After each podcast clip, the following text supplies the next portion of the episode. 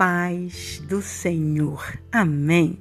Eu sou sempre a vossa irmã Maia, tornando aqui com mais um declamo da palavra do Senhor e hoje passaremos a ouvir 2 Coríntios, capítulo 9. Amém?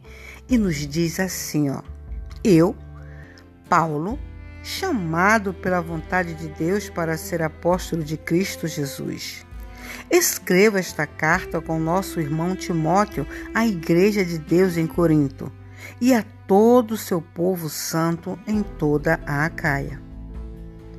Que Deus, nosso Pai e o Senhor Jesus Cristo lhes dêem graça e paz. Louvado seja Deus, Pai de nosso Senhor Jesus Cristo, Pai misericordioso e Deus de todo encorajamento ele nos encoraja em todas as nossas aflições para que, com o encorajamento que recebemos de Deus, possamos encorajar outros quando eles passarem por aflições. Pois, quanto mais sofrimento por Cristo suportamos, mais encorajamento será derramado sobre nós por meio de Cristo. Mesmo quando estamos sobrecarregados de aflições, é para o encorajamento e a salvação de vocês, pois quando somos encorajados, certamente encorajaremos vocês e então vocês poderão suportar pacientemente os mesmos sofrimentos que nós. Temos firme esperança de que, assim como vocês participam de nossos sofrimentos, também participarão de nosso encorajamento. Irmãos, queremos que saibam das aflições pelas quais passamos na província da Ásia. Fomos esmagados e oprimidos além da nossa capacidade de suportar, e pensamos que não sobreviveríamos. De fato, esperávamos morrer mas, como resultado, deixamos de confiar em nós mesmos e aprendemos a confiar somente em Deus que ressuscita os mortos. Ele nos livrou do perigo mortal e nos livrará outra vez. Nele depositamos nossa esperança e ele continuará a nos livrar. E vocês nos têm ajudado a orar por nós. Então, muitos darão graças porque Deus, em sua bondade, respondeu a tantas orações feitas em nosso favor. Podemos dizer com certeza e com a consciência limpa que temos vivido em santidade e sinceridade dadas por Deus. Dependemos da graça divina e não da sabedoria humana. É dessa forma que nos temos conduzido diante do mundo, especialmente em relação a vocês. Nossas cartas foram claras e objetivas, não havendo nada escrito nas entrelinhas ou que não conseguissem compreender.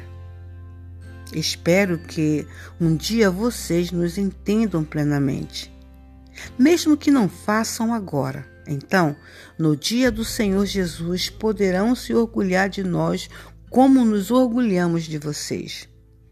Porque eu estava tão certo de sua compreensão e confiança. Queria abençoá-los duplamente, visitando-os duas vezes. Primeiro a caminho da Macedônia e depois ao voltar de lá. Então vocês poderiam me ajudar com minha viagem para a Judéia. Talvez vocês estejam se perguntando por que mudei de ideia. Será que faço meus planos de modo irresponsável? Será que sou como as pessoas do mundo que dizem sim quando na verdade querem dizer não?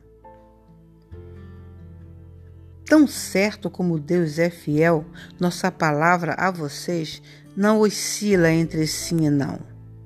Pois Jesus Cristo, o Filho de Deus, não oscila entre sim e não. Foi a respeito dele que Silas, Timóteo e eu lhes falamos, e sendo ele o sim definitivo, ele sempre faz o que diz. Pois todas as promessas de Deus se cumprirão em Cristo, com um alto e claro sim.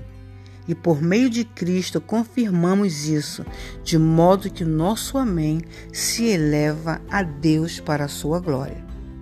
É Deus que nos capacita a vocês a permanecermos firmes em Cristo. Repetindo, é Deus que nos capacita e a vocês a permanecermos firmes em Cristo. Ele nos ungiu e nos identificou como sua propriedade ao colocar em nosso coração o selo do Espírito, a garantia de tudo que ele nos prometeu. Agora, invoco a Deus como testemunha de que foi para poupá-los que ainda não voltei a Corinto. Isso não significa que queremos controlar vocês, dizendo-lhes como exercer sua fé. Nosso desejo é trabalhar com vocês para que tenham alegria, pois é pela fé que permanecem firmes. Oh, glória a Deus! Nós não caminhamos por visões. Não é vendo que permaneceremos firmes, é pela fé naquele que prometeu e que disse que tudo nele é sim e amém. Amém? Fiquemos todos na paz do Senhor.